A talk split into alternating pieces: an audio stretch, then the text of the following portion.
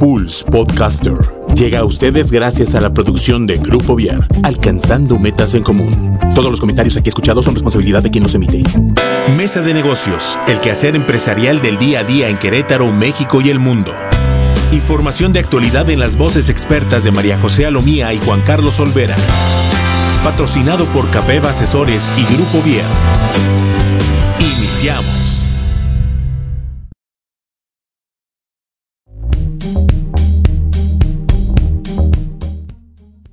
Hola, ¿qué tal? Buenos días, buenas tardes, perdón. Estamos en, otra emisión más de Mesa de, Negocios patrocinada por Asesores CAPEP y por Grupo Vier, aquí en las instalaciones de, Grupo Vier. Eh, y, en esta ocasión eh, tenemos un tema muy, muy interesante y, tenemos tres invitados de lujo, ¿no? Y como decimos en México, estamos de, manteles largos porque pocas veces podemos... Eh, eh, tener invitados que, han tenido una trayectoria tan, tan importante aquí en, aquí en México. Eh, me gustaría a nuestros tres invitados, si, si, si nos podemos presentar, por favor, y muy brevemente, qué, qué, es lo que haces y, y cómo llegaste aquí a, a México. Eh, hola, buenos días este, a todos. Yo soy Cristín Belil, soy franco-canadiense. Este, tengo, voy a cumplir 12 años viviendo en México, 10 años aquí en Querétaro. Y este, pues vine para aprender español, conocí después este, a mi esposo y estoy trabajando en bienes raíces. Perfecto. Hola, buenas tardes. Soy Alexandre Glou, soy el consul honorario de Francia en Querétaro y también soy asesor financiero especializado con los franceses que viven afuera. Y hace como ocho años que estoy aquí y llegué por el trabajo. Y soy, uh, ¿cómo decirle? Sí, ocho años, sí, hace ocho años. Muy bien. Buenas tardes, soy Estefan Dier, creo que les gano. 18 años en, ah. México, 14 en, Querétaro y me dedico a la consultoría de negocio y el desarrollo de soluciones digitales. Mucho gusto y mucho saludo al auditorio. Eh, muy bien, y como se podrán dar, dar cuenta, el, este día el, tema que, tenemos es precisamente eh, cómo, los, los empresarios, en, en, este caso en particular los, los francófonos, cómo perciben a México, qué es lo que les atrae, qué es lo que les llama la atención, qué es lo que les cuesta eh, trabajo. Eh, yo, en pláticas que he tenido con alemanes, sobre todo, eh, una persona de la embajada alemana me, decía es que yo me tardé tres años en entender lo que significaba ahorita. Entonces, este... explícanos, porque todavía no lo entiendo. Ahorita es no me estés fastidiando, cuando yo pueda te lo mando, ¿no? Eso es básicamente lo que significa. Es, es, es, muy amplio y, son cosas difíciles de, de, entender. Y cito la, palabra, el propio Octavio Paz la, usa en un capítulo de, sus libros. Es como la palabra chingar, tiene muchas acepciones y, tienes que haber nacido aquí para poderlo entender exactamente, porque hay cosas que puede ser muy bueno o muy malo. Entonces, este. Eh, eh, en, este caso, eh, Estefan, tú, que tienes ya muchos años acá y, que entiendo que por temas este, eh, familiares estás aquí, pero me imagino que más de una vez has pensado en, regresarte a Francia. Finalmente, la, el estilo de vida que puedes tener en Francia no se compara en absoluto con lo que puedes tener aquí en México, ¿no? ¿Qué, qué, es lo que ha hecho que te quedes tú, tú aquí en México? Pues yo la verdad estoy muy feliz aquí con mi familia, lo mencionaste, mi esposa es mexicana, este, me, gusta mucho vivir en México y en Querétaro en particular. Pues sí me gusta Francia, cuando voy lo disfruto, voy de vacaciones, ya voy en plan más como ahora como turista, ¿no? Prácticamente como otros mexicanos, porque después de 18 años en México ya siento que aquí es mi casa, ¿no? Y cuando voy a Francia pues es más como turista, ¿no? Me, gusta mucho México y te diría, principalmente hay dos, tres cosas que para mí son incomparables. ¿no? Una es la calidad humana, yo creo que es eh, algo que lo personal yo disfruto mucho. Eh, el mexicano es muy, muy abierto, muy acogedor, este, nos a mí me han recibido siempre muy bien y, los contactos son más fáciles, ¿no? Sé que no es tan difícil romper el hielo, ¿no? Eso es algo que valoro mucho. En, número dos, te diría que hay mucha oportunidad. Sí, siempre nos quejamos, ¿no? Aquí en México de la violencia, de la inseguridad, de muchas cosas que son mejorables, pero a fin de cuentas yo he encontrado a nivel profesional, por ejemplo, a nivel negocios, muchas oportunidades que no hay ya en Europa, ¿no? De las cosas, todo, todo existe, ¿no? Y la, y la, tercera cosa, y no es lo menos, es el clima, ¿no?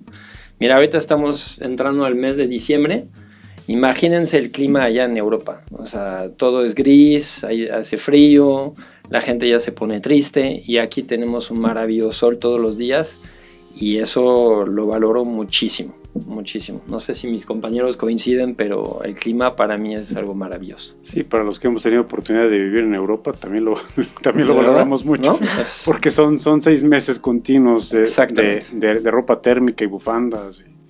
Gorros y, ya cuando te da el aire en los brazos hasta te sientes diferente, ¿no? Ya después de tanto tiempo.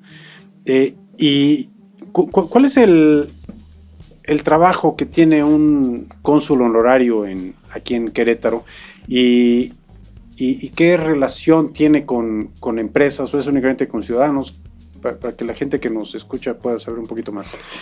Eh, el trabajo del cónsul primero es de dar los papeles, todo es que es pasaporte, pero lo más importante es eh, em, hacer la protección de, los franceses en caso, de, de problema con la justicia y todo, un fallecimiento y todo, todo esto. Y con las empresas tenemos más eh, relación con las empresas francesas que claro. Y después un trabajo también eh, que tengo es estar, como decir, en, relación con las, las, autoridades.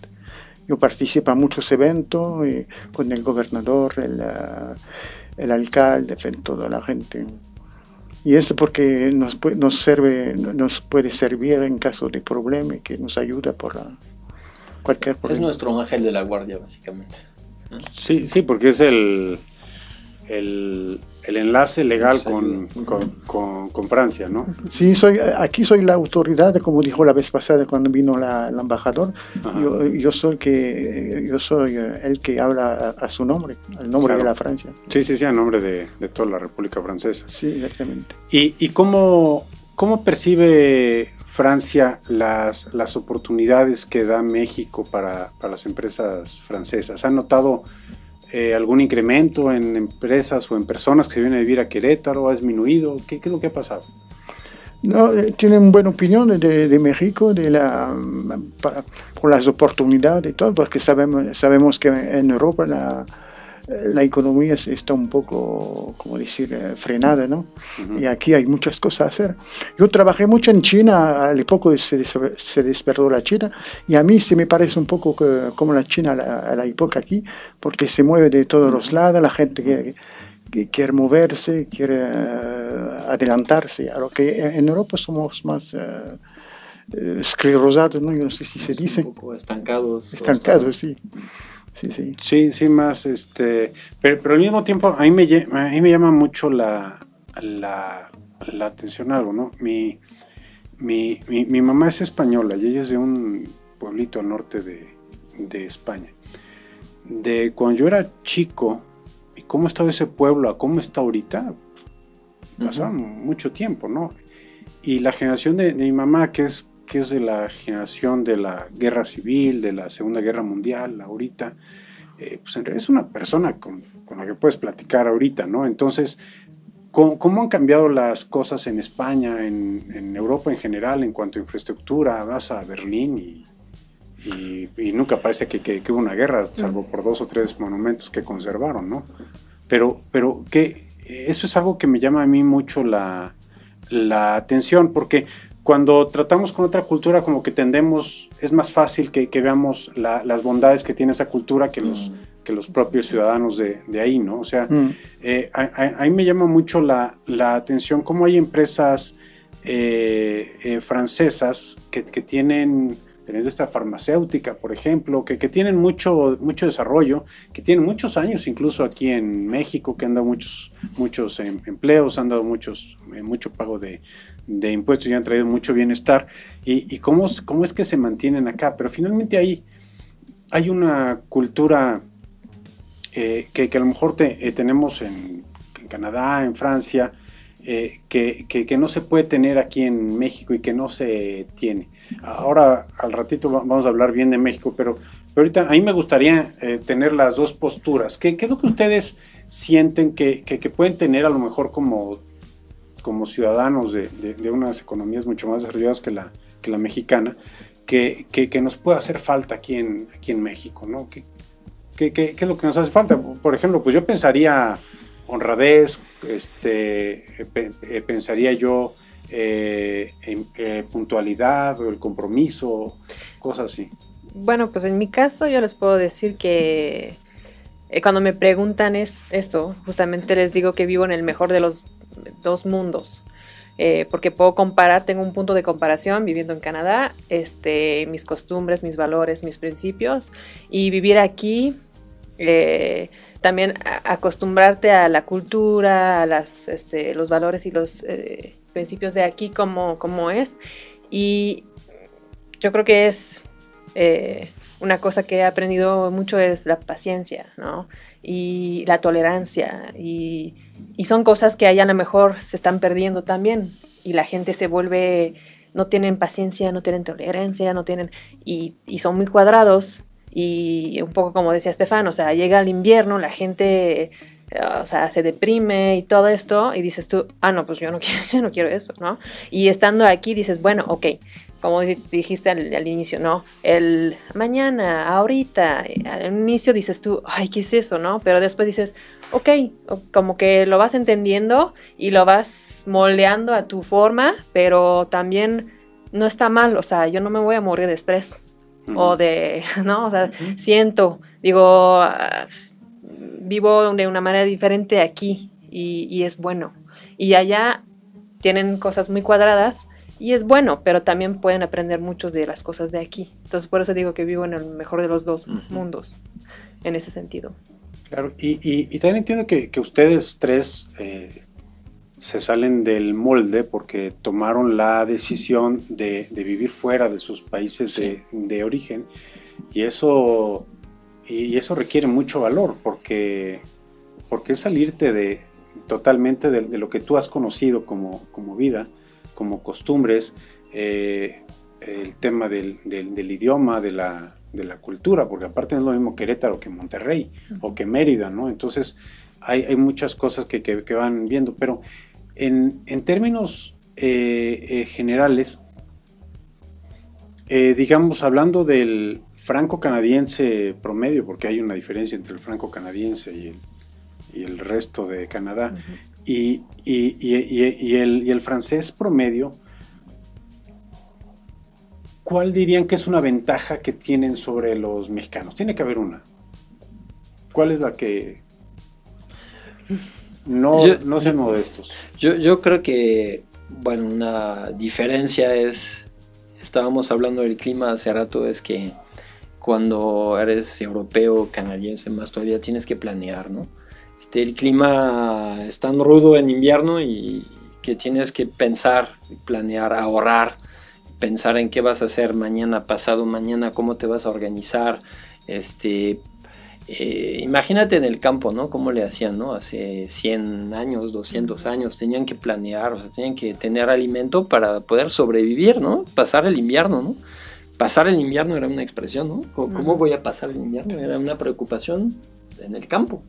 Y eso hace que la mentalidad en Europa o en Canadá es mucho de, de, previsión, de planear, de preparar, de, bueno, si no hay trabajo en el campo, ¿qué voy a fabricar, no? Dentro de la casa, porque tengo que sobrevivir, aunque sea como artesano, ¿no? Y eso yo creo que te transmite a nivel cultural mucho, es eh, un poco el lado organizado, el lado planeador, el plano, la, la, cuestión de la organización, ¿no? Eh, efectivamente en el promedio en México pues no es la fortaleza ¿no? de esta cultura en México. Pero no bueno yo igual coincido contigo no es para juzgar no no no queremos decir que es negativo pero contestando tu pregunta creo que en esta parte sí tendemos a ser un poquito más organizados y más eh, planeadores no mm. quizás. Pero hay muchas cosas muy admirables de México que nosotros nos encantan claro, por eso estamos aquí no También. sí sí al final del del programa. Yo, yo precisamente, yo, yo, a la conclusión a la que quiero llegar es a que eh, si aprendemos a unir fuerzas, Exactamente. vamos a poder eh, lograr cosas interesantísimas, porque esta parte de la prevención que dices es muy cierta y es, y es muy importante. Eh, el, el- el europeo en general, el, el canadiense, son menos desesperados que, que los mexicanos, porque aquí estamos acostumbrados a tener todo. Eh, aquí en la primaria nos ponían a hacer un ejercicio con, con algodones y agua y un frijolito y se tiene que dar y se da porque se da. O sea, no es de que no quieras, donde lo pongas y le das solo, le das o le da calor o tiene sombra, da igual, se va a dar. Ujú. Yo, yo, yo tuve la oportunidad de vivir en, en Villahermosa un, un tiempo y, y en una ocasión estaba platicando con un trabajador mío y le dice, oye, dijo, es que ten cuidado porque tu comportamiento no es el adecuado y, y no vaya a ser que te tengamos que despedir, ¿no? O sea, entonces, por favor, rectifica. Y él se enoja y dice, no, no se preocupe, yo no, yo no le quiero causar a usted un problema. Entonces yo, yo renuncio. Le dije, no, espérate, pero tu, tu familia y tus hijos. Es que de hambre no me muero. Porque voy a pescar al río o al mar y, y- y pesco algo. Y, y tengo un, un árbol de mangos y tengo una palmera de plátanos. Entonces de hambre no me muero. Ay, ¿Qué le dices? Porque tiene toda la razón. O sea, ahí, ahí, este, los mangos salen mientras, mientras vas caminando. O sea, es, es una tierra sumamente fértil, a diferencia de lo que sucede eh, en, otros, en otros países. ¿no? En, vu- vuelvo al caso de Asturias, donde es mi madre, eh, que, que se consumen muchas, muchas manzanas. Yo no sabía, pero el árbol de la manzana, para dar una buena manzana, tiene que estar muy estresado. Por el Mm. clima, por el aire, por el frío y el calor, y tuvo mucha agua y tuvo poca agua. Entonces, eso es, tiene raíces muy fuertes y, y- y por eso es que hay tanta concentración de nutrientes en una manzana. En- si, si abres aquí una papaya, una sandía, es, una, es muy bofa la, La fruta, ¿no? Ajá. Porque no está Y- tan, tan compacto. Y, y si te fijas, por ejemplo, en Europa, incluso, incluso aquí en México, ¿no? La- las zonas donde hay más industria, justamente son las zonas cerca de las montañas. Si toma el caso de Italia, ¿no? La zona de Torino, ¿no? O, eh, Francia, la zona de los Alpes, ¿no? Eh, Lyon, Grenoble, todo eso, hay mucha industria. Bavaria en Alemania, son, son zonas muy, muy industriales. Mismo Monterrey en México. ¿Por qué? Porque como hay mucha montaña, el clima es más rudo, el campo produce menos y tienes que trabajar más para poder sacar provecho. Tienes, tienes que ocuparte durante el invierno, producir, fabricar cosas, porque la tierra no te va a dar para los seis meses de invierno que tú mencionabas, ¿no? Sí. y, y probablemente en, las zonas, incluso en el sur de Europa o en mismo México, ¿no? donde el clima es tan eh, bueno, ¿no? Pues no, tenía- no tienes que desarrollar mucha industria, ¿no? El campo te da para, Tiene el- para el sobrevivir, turismo. ¿no? El turismo Sí, el también te turismo ayuda. ¿no? también. Sí, claro. Entonces, todo eso impacta en la cultura muchísimo, ¿eh? Es claro. Sí, esas cosas finalmente nos, nos van definiendo como, como personas y, y después como, como empresas. Eh, porque aquí si, si quieres planear, si quieres eh, tener una buena estrategia de ventas, si sales a vender y todo, pues eres muy desesperado. Ujú. ¿no? O sea, como que hasta te ven chistoso, ¿no? O sea, hablas muy rápido. O, no, es que va- vamos a apurarnos porque quedamos de, estar a las 4. A mí es lo que me pasa, ¿no? Que yo soy muy puntual. Eh, Y cuando llego tarde me da mucha vergüenza que, que llego tarde aquí. Hombre, pues da igual, si es cuatro y cuarto, güey, pero es que el doctor me está esperando. Sí, da igual, si él te espera, hombre. Y, es algo que, que tenemos. Y si, y si tú piensas de una forma diferente, pues te pueden hasta ver eh, como bicho raro, ¿no? Y decir, pues, ¿qué, qué es lo que, que estás haciendo, ¿no? Sí, sí, sí. Entonces, este, eh, hay, hay un tema que, que ahí me que, me, que me preocupa y se los expongo, porque no sé qué tanto esté, esté afectando lo- los niveles de, de inseguridad en México, y voy a centrarme en temas de, de negocios, eh, principalmente temas de, de- robos en, en- en transportes y, y demás. ¿Eso ustedes consideran que puede estar afectando a, que un país en, en particular pueda estar definiendo, eh, híjole, mejor no vamos a, mejor vamos a sugerir que no inviertan en México ahorita, vamos a esperarnos un poquito, vamos a invertir en, en- en otros lados, porque pues, pues yo pienso, ¿no? O sea, si yo fuera a comprar una casa y la voy a comprar en un lugar donde probablemente se metan a robar, pues no sería buena idea. Mejor me voy a otro lado. Y finalmente, pues las empresas es parte del, del patrimonio eh, de, la, de, la, pues, de, de, una nación, ¿no? Entonces, este, eh, yo, yo que he trabajado por empresas transnacionales mexicanas, en particular para el Grupo FEMSA, pues había veces que decíamos, oye, pues tal país, vamos a retirar ya nuestras operaciones porque pues, nos está yendo mal este, y vamos a replegarnos y mejor nos enfocamos a, a otro lado. Eh, yo, yo, yo en lo personal, yo, yo siento que ha aumentado mucho la, la, inseguridad en los últimos dos años, sobre mm. todo. En este año ni, ni, se diga sin entrar en... Eh, no, no, voy a decir aquí que el, que el, presidente es un incompetente y que no ha hecho nada, pero, pero, pero en temas de, de seguridad, la realidad es que no solo no hemos avanzado, sino que nos hemos retrocedido. Y el tramo carretero, por ejemplo, de Veracruz a la Ciudad de México es un tema importante porque se roban este, muchos, muchos trailers. Eh, de, la información que se pueda compartir en temas eh, públicos y lo que tengan conocimiento, ¿ustedes sienten o han sabido de, alguna empresa y sin mencionar el nombre, que, que, a lo mejor haya dicho, híjole, pues mejor, a lo mejor no me voy, pero ya no invierto? La inseguridad al nivel eh, turístico, primero, la afecta mucho, seguro. Y mm, puedo decir porque fue a la, a la, reunión anual de los cónsulos, y somos 18 aquí en, en, México, y nosotros, yo soy muy afortunado de estar cónsul en Querétaro, porque se pasa cosa muy terrible en los otros estados. Pero hay un poco de inseguridad en Querétaro. Y por ejemplo, se afecta, afecta un poco muchas cosas. Por ejemplo, tuve un, estudiante que fue um, asaltado, le dieron un golpe, un golpe de cuchillo, se quedó más de un mes al hospital, perdió tres litros de sangre, estaba aquí por seis meses al TEC de Monterrey. Y es, seguro que la Escuela de Ingeniero en Informática de París, donde viene, no le va a enviar jamás un estudiante. Y, él eh, no es rancoroso porque no, no, quiso regresar en Francia, se quedó aquí para... Terminar eh, su semestre. Sí. Ah. Y dijo que se va a regresar eh, más tarde para hacer los viajes que había previsto, porque debía ir en vacaciones por, la, por noviembre, no pudo porque estaba en el hospital. Pero todo eso afecta, sí. Pero por el momento, al, nivel profesional, yo no puedo decir que se afectan mucho. Pero si sigue así, un día seguro que se va a afectar. Y esa es una lástima, porque es aquí es un país maravilloso. Al nivel turístico, en México debería estar el número uno del mundo, porque tengo un estado, todo cambia, es, increíble, es, un paraíso. Mismo el Papa la dice. Dijo que somos eh, bendecidos en México. Sí, la realidad es que sí tenemos muchas cosas que, que muchos otros países. Hay riqueza de todo, cosecha dos al año, como tú decías antes.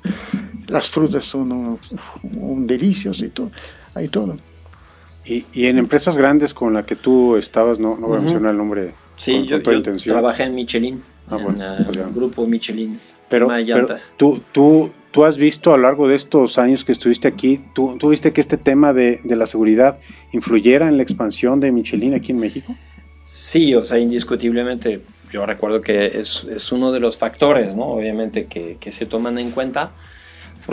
probablemente eh, no fue el factor número uno, porque ya hace, hace dos, tres años el grupo Michelin eh, invirtió en una planta nueva que está en, el estado de Guanajuato, en, la zona de León.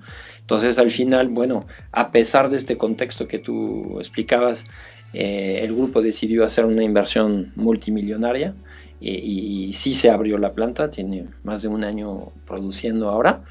Y había otros factores que quizás en, su momento como que fueron más prioritarios, ¿no? Como el crecimiento del, del sector automotriz en México, el, el, Tratado de Libre Comercio con Norteamérica, la cercanía de Estados Unidos, la disponibilidad de mano de obra y otros factores, ¿no? Que fueron más importantes, pero indiscutiblemente también en la elección de la zona, ¿no? la zona Bajío. Este, y bueno, creo que Querétaro todavía está, como lo mencionaban, mejor ¿no? que algunas otras zonas. Eh, bueno, es, la, elección de la región fue muy importante. ¿no? O sea, no, seguramente que esta planta no se hubiera puesto en otro, en otro estado más peligroso. ¿no? Claro. Claro, y, y, y Cristín, ¿tú, ¿tú qué es lo que has visto? Pues mira, yo para, para nosotros en el sector inmobiliario, este, sí hemos visto que, se, que viene muchas más industria y todo esto. El gobernador hace mucho eh, ha hecho mucho trabajo, giras de trabajos también en Canadá, en, en, Francia, para traer a, a, industria y sí está funcionando, está vendiendo mucha, muchas industrias, está creciendo muchísimo Querétaro. Eh, en el sector inmobiliario nosotros lo que hemos visto, eh, y sí, últimamente en los últimos dos años se puede decir que bueno, conforme va creciendo Querétaro, pues crecen los problemas también, ¿no? O sea, como cualquier ciudad en cualquier parte del mundo, pero sí se ha visto un poquito más de inseguridad en Querétaro y la gente, los expatriados, por ejemplo, este, los que vienen con todo y familia, sí lo piensan más, o sea, es un tema más, antes era pues llegamos a Querétaro, ¿en qué escuela nos vamos? Y ah, ya está el liceo francés, qué padre, pero ahorita es como que seguridad, después el liceo francés y después como que a sí, veces sí la seguridad ya es el tema número uno más que por los expatriados que vienen con familias, ¿no? Y o vemos este quizá tal vez este eh, un expatriado que quiere venir por un año y después sobre la marcha no van a ser seis meses y bueno va a ser un, un, este seis meses pero necesitamos algo o sea no que sea un hotel pero que sea casi casi algo muy muy muy seguro así como un tipo un hotel no o sea eh, sí lo hemos sentido mucho en los últimos años pues eh, ese tema de la seguridad. Y me imagino que, que, que a lo mejor eh, Juriquilla ha sido un gran atractivo para la gente por, porque ahí tienen todo, ¿no? Entonces, sí. si son trayectos muy, muy cortos para el supermercado, la escuela y demás, porque el liceo francés es el que está por Cibatá, ¿verdad? Sí. Exactamente. Que, que, que, está muy lejos o muy cerca, según de qué lado de la República lo veas, ¿no? Porque si lo ves de Bernal, pues está muy cerca, pero si lo ves de Querétaro está muy lejos. Eh, de, centro, de centro sur está lejísimos, pero bueno, pues hay cada quien. Sí. Entonces, este, pero, pero, pero digo, pero finalmente ese trayecto, pues también es complicado, ¿no?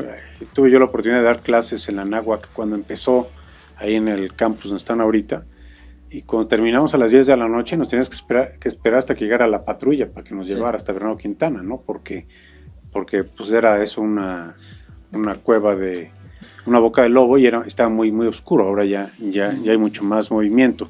Pero finalmente esas cosas también pegan, ¿no? O sea, aquí, si tuviéramos un buen, un buen transporte público, yo no veo que, que, que los que los extranjeros o los expatriados pudieran dejar a sus hijos subirse al metro y irse con 12 años, irse solos, ¿no? Eh, eh, yo tengo dos hijos de un hijo de 15 y una hija de, de 12. Y difícilmente los veo yo ahorita subiéndose a un a un este a un, a un metro, ¿no? Pero en Europa sí los veo. Uh -huh. Sí, con que pues bueno, ahí vete y ahí les llegas, ¿no?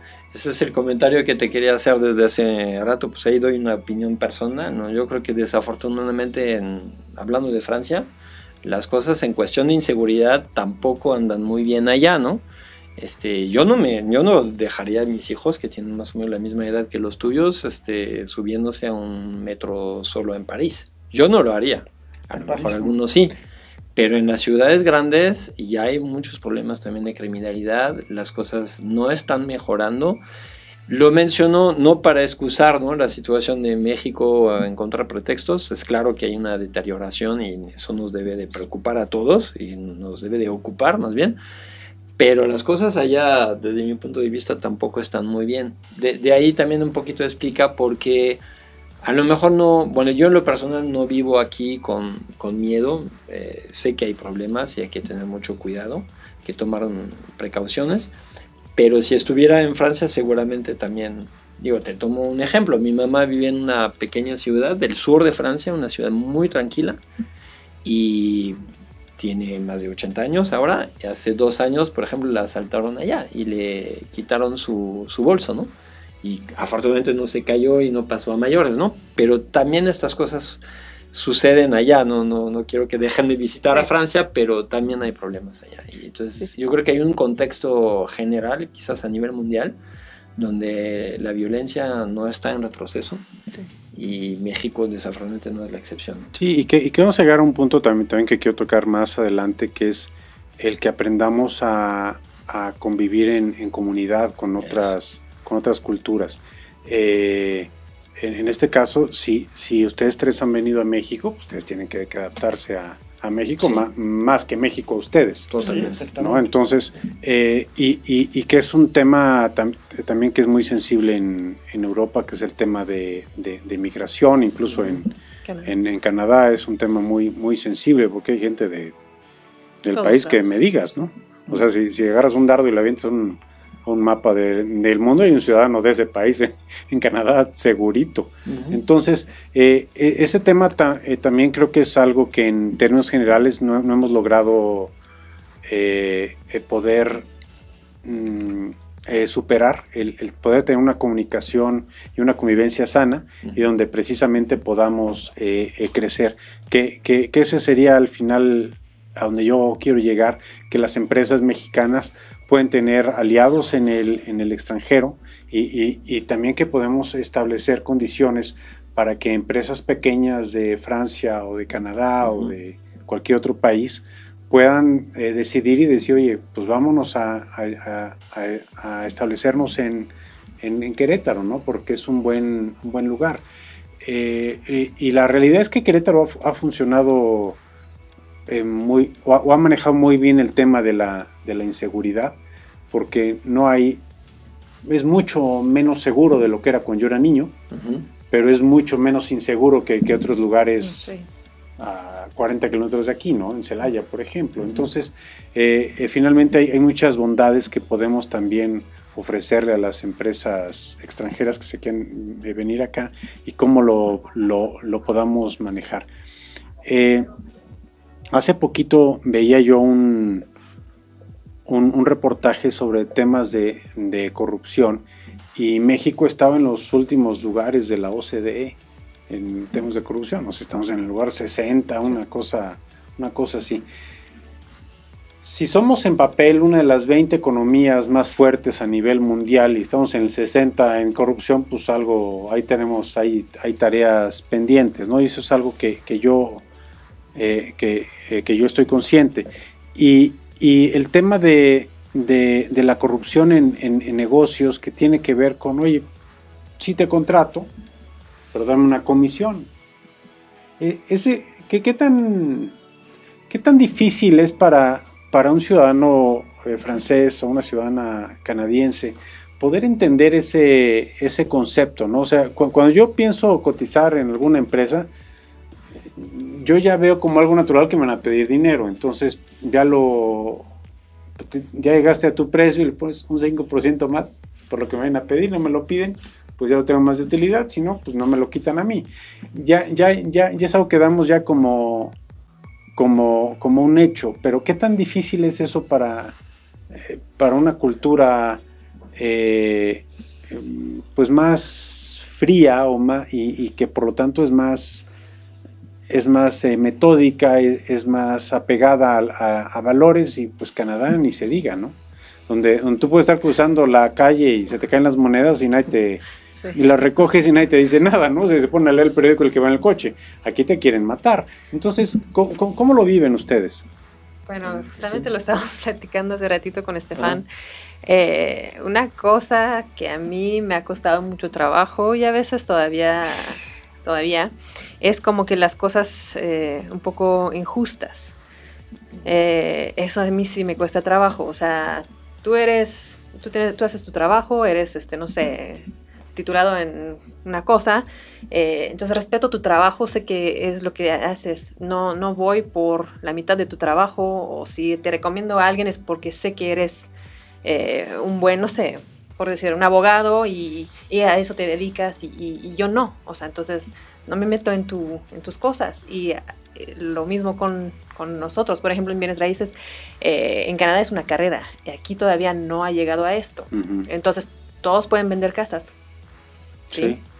Entonces ahí viene como que la competencia desleal. Y eso es lo que a veces, bueno, como emprendedor sobre todo, eh, a veces este, es difícil, o sea, tú quieres hacer tu trabajo y atender a tu cliente al 100% como lo haces, pero antes de atender a tu cliente tienes que estar viendo quién quiere comisión, quién quiere, quitar, quién quiere quitarte comisión, quién quiere quitarte negocio, quién quiere que... O sea, así, y ya después vemos el cliente, ¿no? Entonces, a veces es lo que yo siento más difícil, pues, en, en mi caso y como emprendedor también aquí, ¿no?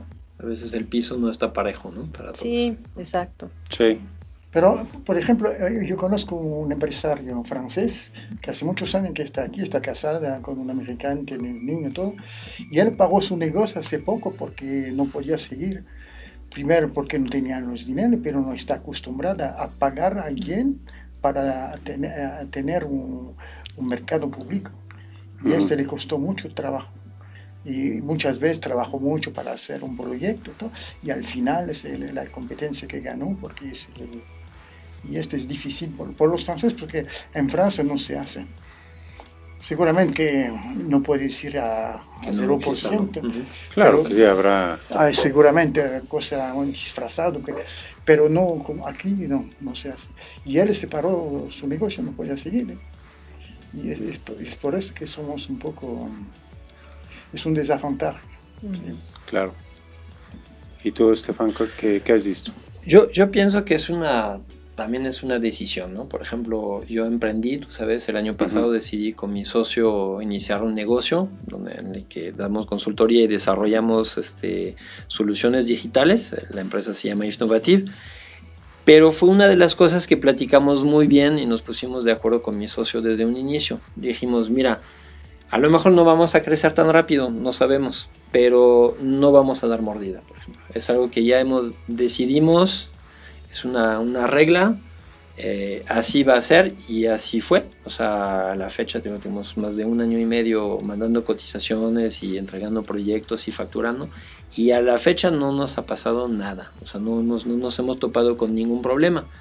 Y si lo hubiera, preferiríamos retirarnos de un proyecto porque al final, pues yo creo que si vas a ganar contratos con eso, mira, lo que llega de esta forma también se va a ir muy rápido. Yo creo que es una forma no correcta de hacer negocios y, bueno, es, determinación, ¿no? Al final es un principio, ¿no? Sí, sí, hay con, con, qué reglas quiere uno jugar y bueno, yo en lo personal y yo creo que muchos paisanos franceses pues no, no queremos jugar así y ni modo, ¿no? A lo mejor vas a perder, puede ser algún contratito por ahí, pero es mejor así que que, que tu credibilidad que, chueco, ¿no? Porque al final pones en riesgo muchas cosas, ¿no?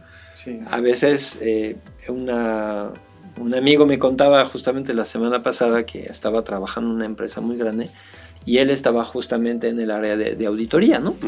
Y cuando detectaban una mala práctica, pues no nada más se iba el empleado, también el proveedor que se prestaba a dar una mordida, si me explico. Entonces también está tu reputación en juego como proveedor o como cliente, más allá de la transacción que a lo mejor puedes ganar a corto plazo, pero a largo plazo te va a ir peor. Entonces yo creo que son decisiones ¿no? que tiene que tomar uno y, y pues cuando emprendes pues debes de ya decidir ¿no? de qué lado quieres jugar. ¿no? Sí, sí, que, y que también es, es un tema, creo que también de, idiosincrasia y cultural, ¿no? Aquí, eh, yo, yo, yo me acuerdo cuando yo tenía 16 años, fui a sacar mi permiso de, manejo.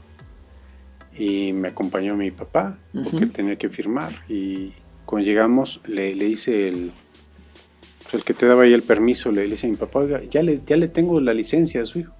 Pues tiene 16 años, la licencia es hasta los 18, ya la tengo. Y si le pasa la, licencia, me dice, deme una propina. pues ya me dio la licencia. Ya, yo estoy ahí. Es el tipo con el que vengo si me infraccionan y por qué voy a venir, porque pues, ser una persona la que te da las licencias. Es con el que voy a venir, es el que conoce a no sé quién. tienes que entrar al juego, ¿no? Ya, ya es parte de, algo que sabemos que va a tener que, que hacer. Si llegas a la Ciudad de México, debes llevar ahí tus, tus billetitos por si te para la patrulla, le das y ya va, y órale, ya, órale. Ayúdame porque ya voy tarde y hasta te escolta, ¿no? Eh, y, y, son, y son temas que, que en otras culturas no, no suceden. Aquí lo podemos ver a lo mejor más, más este... Pero tiene consecuencias. claro, claro, y no significa que, que, que esté bien. Y precisamente esa es eh, que quiero llegar a, tu punto.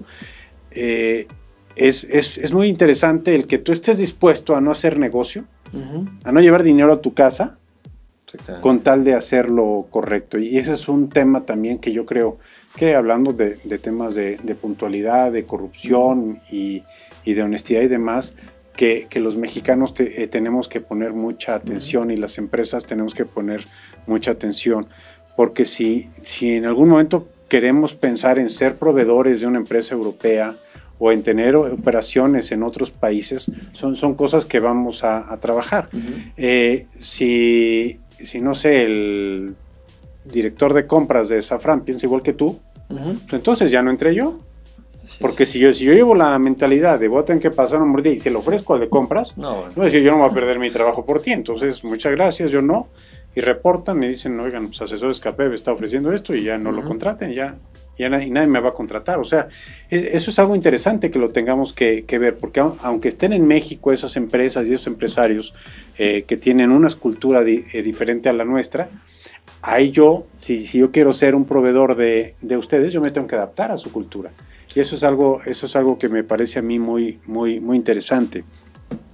Eh, una cosa también que me, que me llama precisamente la, atención es este tema de la, de la idiosincrasia, ¿no? Ya, hablamos del, de Laurita, hablamos de que tenemos una forma eh, particular, somos un país muy, muy machista.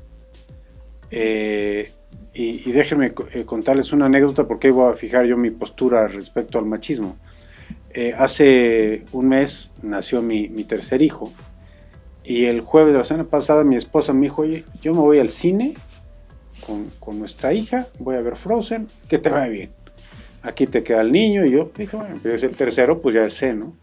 Y me vas a ayudar en esto y el otro, que yo, ah, sí, hombre, no, no te preocupes, yo te ayudo. Total que ya se fue, regresó, yo no hice nada. No tenía los pelos parados de punta porque no tengo pelos.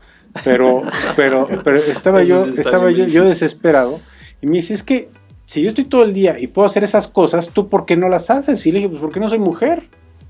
Yo no tengo los superpoderes que tienen las mujeres, ¿no? O sea, y, no me preocupa cambiar pañal o bañar o lo que sea, pero, pero yo, no, yo no tengo esa, esa habilidad, ¿no? Yo, yo, soy muy, muy pro mujer, no voy a decir feminista porque no soy feminista, pero sí muy, muy, muy pro mujer.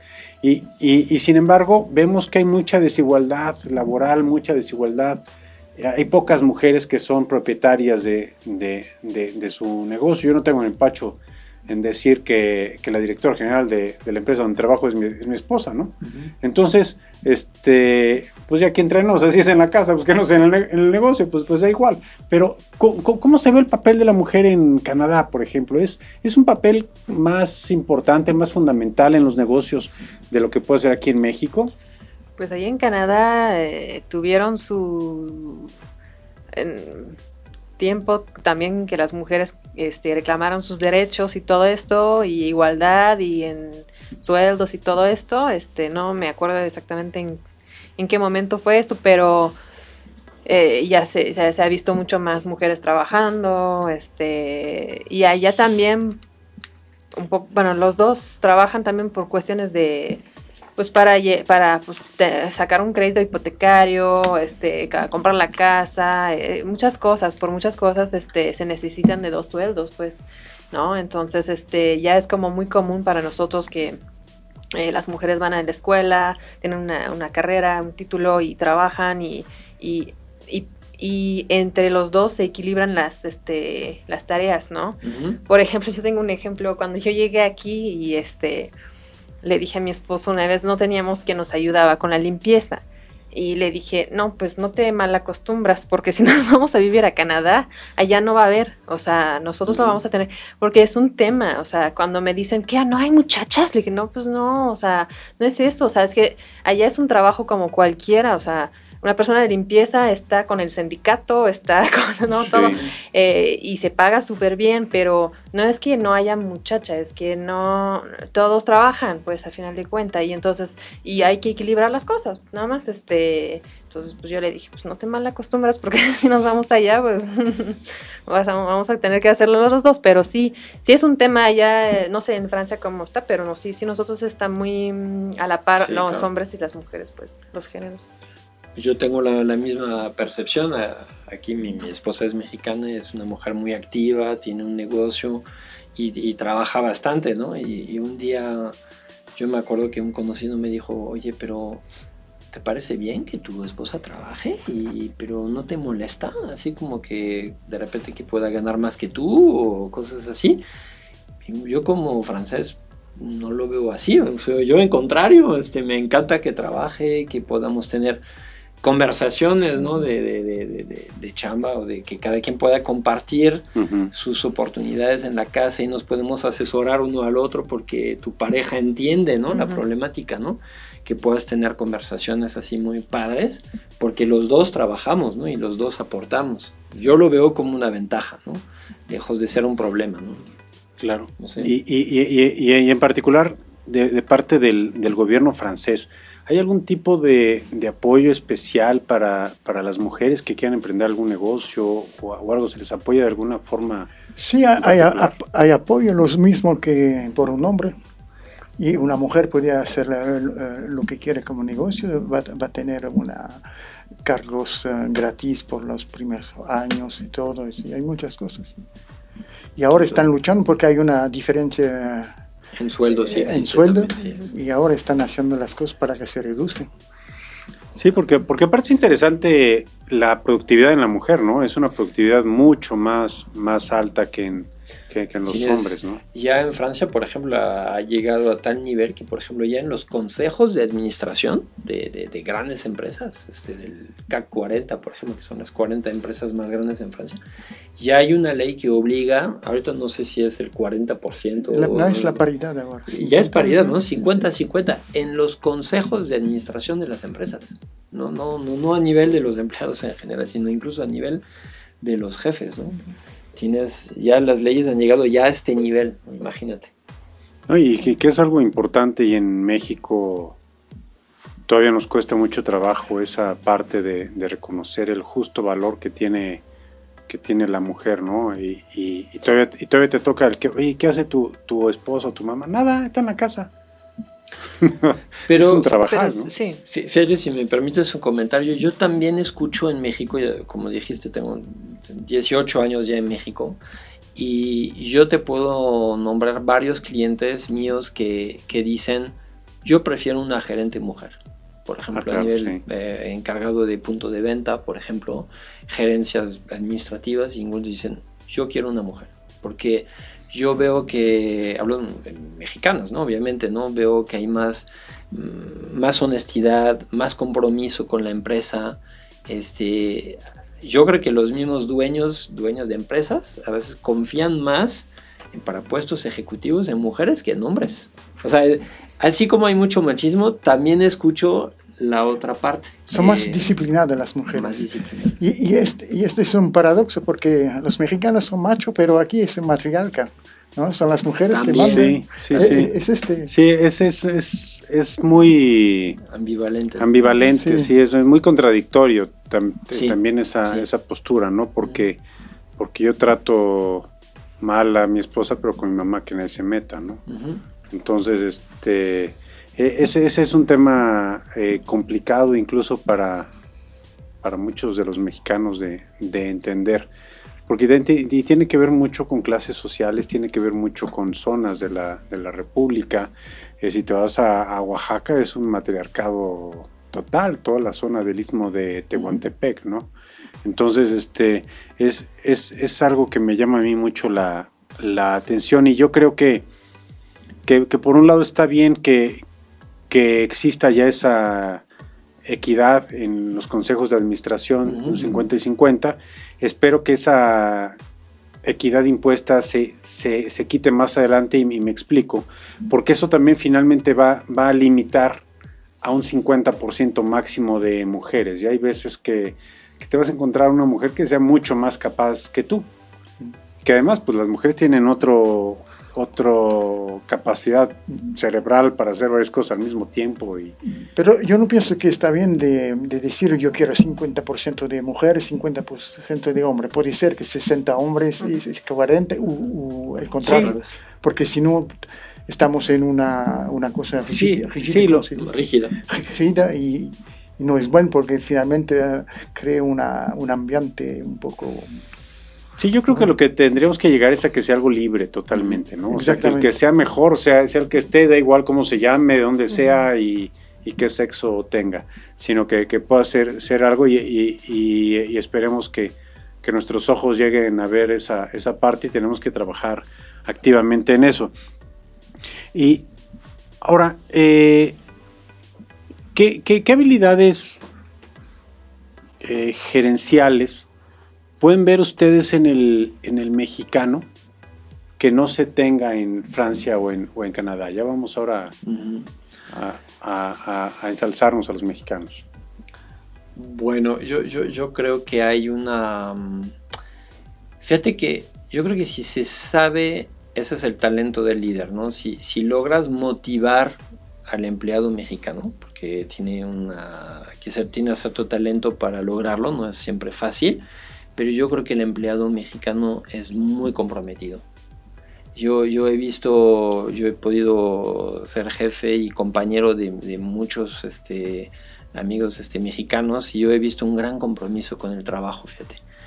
Siempre y cuando, con este cuidado de que hay que saber motivarlo, hay que encontrarle el camino para ver cómo darle esta, esta mano izquierda, ¿no? Este, este, ¿sí me explico? Este, sí, esa parte este, El apapacho, ¿no? El motivarlo, el encontrar la, la, forma de pedir las cosas, ¿no? Que es muy importante. Aquí es mucho hoy el eh, regálame un minutito, ¿no? Eh, de favor, puedes, este, ¿no?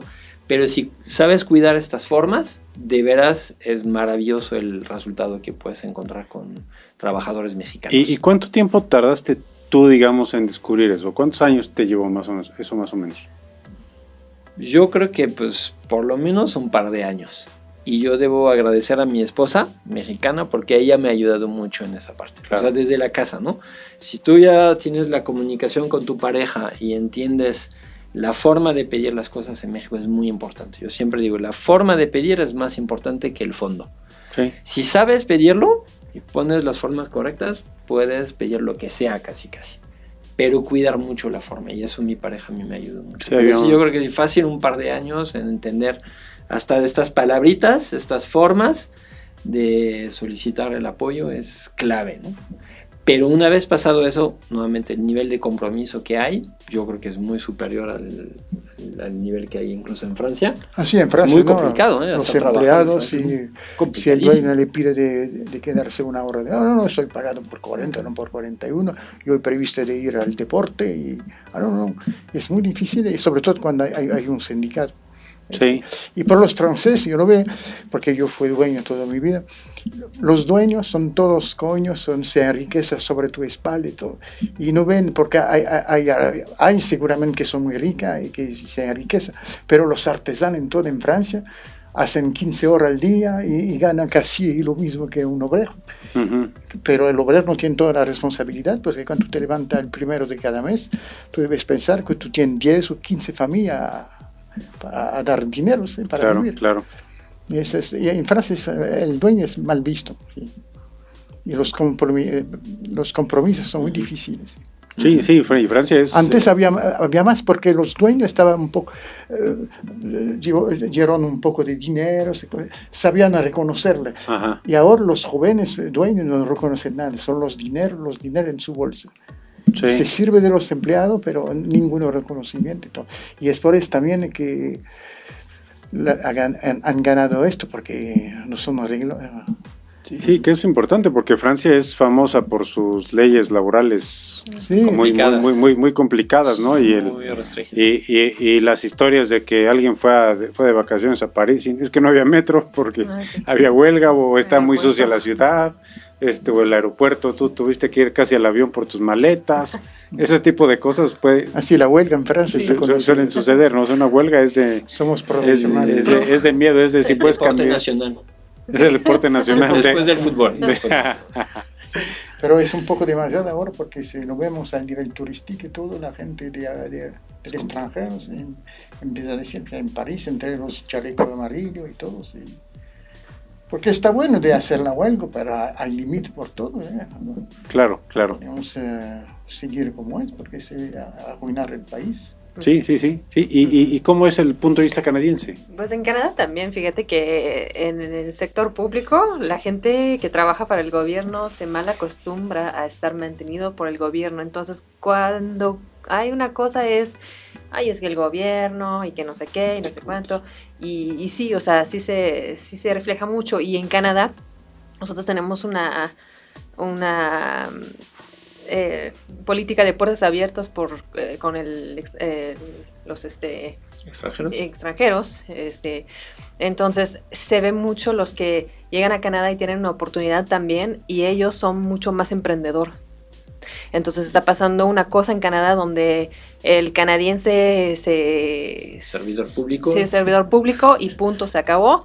Y el otro aprovecha mucho más este el emprendimiento y, y le va muy bien, pues este sabe cómo desarrollarse y todo, ¿no? Entonces, este, pues sí, este también tenemos nuestras situaciones también. Y, y para ustedes en sus negocios, eh, ¿qué, qué les podría hacer falta o qué les ayudaría para tener una mejor colaboración con, con los, con los mexicanos? Es decir, ¿cómo pueden convertir esa biculturalidad que ya tienen su- sus negocios por, por definición. ¿cómo lo pueden convertir eso en una, en una fortaleza con respecto a otras empresas que hagan lo mismo en sus países de origen? Pues mira, en, en- en mi negocio eh, yo creo que una diferenciación que, tiene, que tenemos quizás es justamente la parte de ser más formales, ¿no? A lo mejor documentar las cosas, ¿no? Que, que haya, eh, que las cosas se hagan de una manera, a lo mejor con, con más calidad, ¿no? No digo que no la haya en mis competidores, ¿no? O sea, seguramente hacen cosas, ofrecen soluciones maravillosas y son muy creativos, pero quizás la forma que yo estoy tratando de imprimir en, en mi empresa es que haya una buena planeación, que las cosas se hagan por escrito, Ujú. que las cosas no estén tan improvisadas, ¿no? Pues muchas cosas se manejan de forma simplemente verbal, ¿no? Nosotros tratamos de escribir, de documentar las cosas, ¿no? Es lo que ofrecemos a nuestros clientes, ¿no? Que haya realmente un respaldo de cada cosa. So, yo creo que es, es la forma, digamos, de, para, para mí en mi negocio, pues de, de tomar lo mejor de los dos mundos, como Ujú. decía Cristín, ¿no? De tomar las opor- oportunidades de México, porque hay muchas, muchas oportunidades, pero de aportar quizás este toque europeo, a lo mejor un poquito más formal, en la manera de hacer las cosas. Sí. Sí, eh, ah, ah, eh, que Cristín, ¿tú, tú qué, qué nos aportarías en ese sentido? Pues un igual, un poco igual y, y, eh, yo lo que trato, lo que tengo como de experiencia de Canadá y todo eso, trato de, de- de transmitirlos a los que trabajan conmigo, los colaboradores, porque digo, es bueno lo que tengo, entonces detalles, este, eh, sí, poner por escrito todo, este, y también eh, las llamadas, el toque eh, humano, llámame, no nada más mándame mensajes, o sea, nos llamamos y todo eso. Y la otra cosa de aquí de México, lo que me gusta es que, por ejemplo, si yo me enojo, nadie te, te hace caso. Entonces aprendí eso de que, ¿sabes qué? Tranquila, o sea, hablando se entiende la gente y vamos a solucionar las cosas, porque si te enojas, nadie te, nadie te, te voltea a ver. Entonces, eso es bueno. Entonces, con mis colaboradores y mi equipo de trabajo está padre porque mm, hay situaciones muy estresantes, pero ellos son bien tranquilos. Entonces digo, ay, sí, ok, sí. Vamos a aprender de ellos. ¿no? Ajá, sí, sí, sí. Y entonces mezclo los dos, los detalles, este, eh, la manera de pedir las cosas y la calidad humana de la gente de aquí. Y bueno, hacemos un. Yo la verdad que tengo un equipo de, trabajo, de trabajo maravilloso, o sea, no me puedo quejar, estoy muy contenta y, y, y ellos también me lo dicen, oye, Cristín, qué bueno que lo dijiste así, o qué bueno que me enseñaste así, y que, dije, ay, qué padre. Entonces ellos aprenden cosas y yo también aprendo cosas y, y pues somos mejores, pues. Sí, y, y que, que es muy interesante, ¿no? Aquí, aquí desafortunadamente el tiempo se nos fue muy, muy, muy Sí, rápido. Y como en todo buen programa de radio, tienes al productor que te está eh, pisando los calles con el tiempo. Eh, pero, pero algo que, que, que, que- yo creo que como conclusión que pudiéramos hacer es, es cómo transmitir ese, ese conocimiento que, que podamos tener de estas dos culturas y cómo poder eh, incrementar el bienestar de la, de la gente, ¿no? Eh, yo creo que finalmente la- las personas que colaboran con, con nosotros en nuestros negocios, pues colabora todo- toda la familia, ¿no? Eres responsable de toda la familia, ¿no? Entonces, si, y si el niño está enfermo, pues hay que preocuparse porque pues él va a necesitar tiempo y va a necesitar dinero y va a necesitar Sí. eh, al mismo tiempo el, eh, que continuar con la productividad de, de la empresa y son, son como un circo de tres pistas, ¿no? Te tienes que estar haciendo la, eh, todo a la vez. Eh, eh, yo tengo la, inquietud de, de, poder establecer foros de, ayuda a empresas francesas o empresas canadienses, empresas españolas, portuguesas, de donde sea, que, se quieran establecer aquí y que, se les pueda ayudar y, orientar, reduciendo mucho la, la curva de aprendizaje. Y que hay empresas a lo mejor una empresa de bienes raíces canadiense que, que, no ha pensado en tener operaciones en México y que las pueda tener a través tuyo eh, y que puede eso generar pues un ingreso adicional a lo que están haciendo, ¿no? Eso creo que, que sería algo, algo interesante y si, y si les parece bien, eh, sería muy, creo yo que muy productivo y muy interesante si nosotros cuatro nos, nos reunimos después y, y podemos este, ver, ver cómo los podemos este, ayudar, ¿no? Yo, yo, yo vengo, como comenté en principio, pues yo vengo de un hogar bicultural, que la única diferencia es que, que, que, la única similitud es que hablamos el mismo idioma, entre comillas, eh, pero pues son, son cosas muy, muy diferentes, ¿no? Y chocas mucho con un lado y luego con otro, y, y ¿por qué no me abrazas tanto como la mamá de Gonzalo abraza a Gonzalo, ¿no? Cosas así que y, que, y que cuando lo traduces en una empresa, pues te cuesta a lo mejor mucho trabajo el poder... Eh, eh, llevarte bien con las personas y, demás. Entonces el caso de este muchacho, estudiante del TEC de Monterrey, que, que sufre ese asalto, la, reacción que él tiene, pues puede estar mal, puede estar loco, puede ser una reacción admirable, según cómo, cómo, lo ve alguien. Es finalmente es alguien que tiene sus convicciones bien, bien puestas y es alguien al que tenemos que echarle el ojo porque probablemente el día de mañana lo queramos en nuestras empresas trabajando. ¿no? Sí, sí, porque creo que se, va a ir eh, en dos días viajar en Cancún, no, en Cancún con sus padres ya en Oaxaca, pero por 20 años tiene mucho carácter, parece muy frágil, pero porque todos sus amigos le dijeron, vete en Francia, no te quedas aquí. Sí. Y no, no me voy a quedar. Sí, pues, pues, yo lo que pensaría. Y va, va, a regresar más tarde, al final de sus estudios, para hacer un viaje en México. ¿sí? Pues habrá que tenerlo en el radar porque seguramente nos podrá ayudar de muchas cosas, ¿no? Pásame su currículum. ¿eh? no, no, sí, sí, sí, o sea, muy buena chico. Sí, pues, eh, eh, ¿dónde te pueden eh, contactar alguna persona que nos esté escuchando y que quiera tener buenos servicios en sistemas? bueno, pues simplemente yo creo que lo más fácil es por medio de la página web, este www.ifnovative.com ifnovative.com y ahí están todos nuestros datos. Creo que va a ser lo, más fácil. ¿Y a ti, Cristín, cómo te pueden encontrar? Igualmente, con la página internet de nosotros es www.vialored.com. Ahí está el teléfono, el correo, este, nos pueden este, llamar. Con todo gusto estamos este, para servirles. Y, los ciudadanos franceses que nos pueden estar escuchando y que no sepan dónde está el consulado, ¿dónde ah, tenemos la página del consulado general donde hay todos, todos los consejos y las cosas para hacer los trámites, pero yo soy, uh, tengo mi permanencia el martes, los martes de las 10 a la 1 al, Hotel Casa de la Marquesa. Y después sobre, sobre sitio yo puedo recibir a la gente sin problema. Y mis datos son sobre la página del consulado general. Y, hay la lista de todas las agencias consulares. Y, estoy, y, además te, te, dedicas a la parte financiera. Sí, a la parte financiera también, sí. Eh, principalmente para empresas francesas. Sí, únicamente es al nivel privado de los franceses que viven afuera. Sí. Ah, perfecto. Pues si hay algún francés que, que necesite ayuda, eh, ah, sí, pueden llamar. Eh, el teléfono es el mismo que eh, lo del, del consul. Si no, yo tengo un sitio internet que se llama www, www.equans.com. perfecto. Pues agradezco mucho a nombre de, de, Grupo Vier. Nos pueden seguir en, en, la página de Pulse en Facebook. Pueden buscar a Grupo Vier en, en internet. Eh, que no es porque estemos aquí en su casa, pero es, eh, yo tengo muchos años dedicándome al tema de marketing y publicidad y demás, y, y es la mejor agencia de, comunicación que, que, conozco. Y en Asesores CAPEP eh, también nos pueden buscar en asesorescapep.com y en Facebook en Asesores CAPEP Reclutamiento para todos los temas de recursos humanos que, que puedan, que puedan necesitar. Eh, les agradezco mucho el que hayan estado con, nosotros en el, en el programa en, esta ocasión.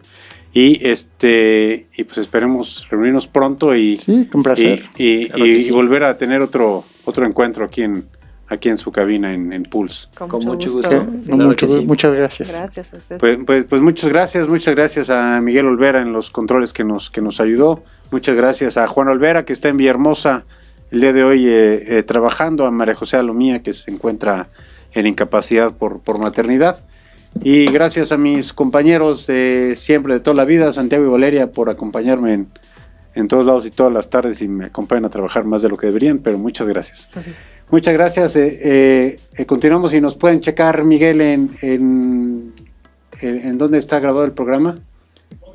En, Spotify pueden, pueden ya ver este nuestro programa y todos los, todos los programas anteriores que hay. Pueden contactarnos, escribirnos cualquier eh, comentario, eh, eh, cualquier sugerencia que tengan sobre un tema de, esta su, mesa de, negocios.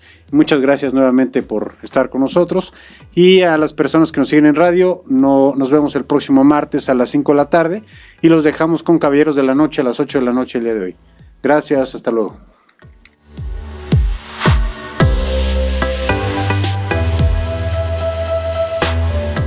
Esperamos que los consejos presentados el día de hoy te sean de utilidad en el mundo empresarial.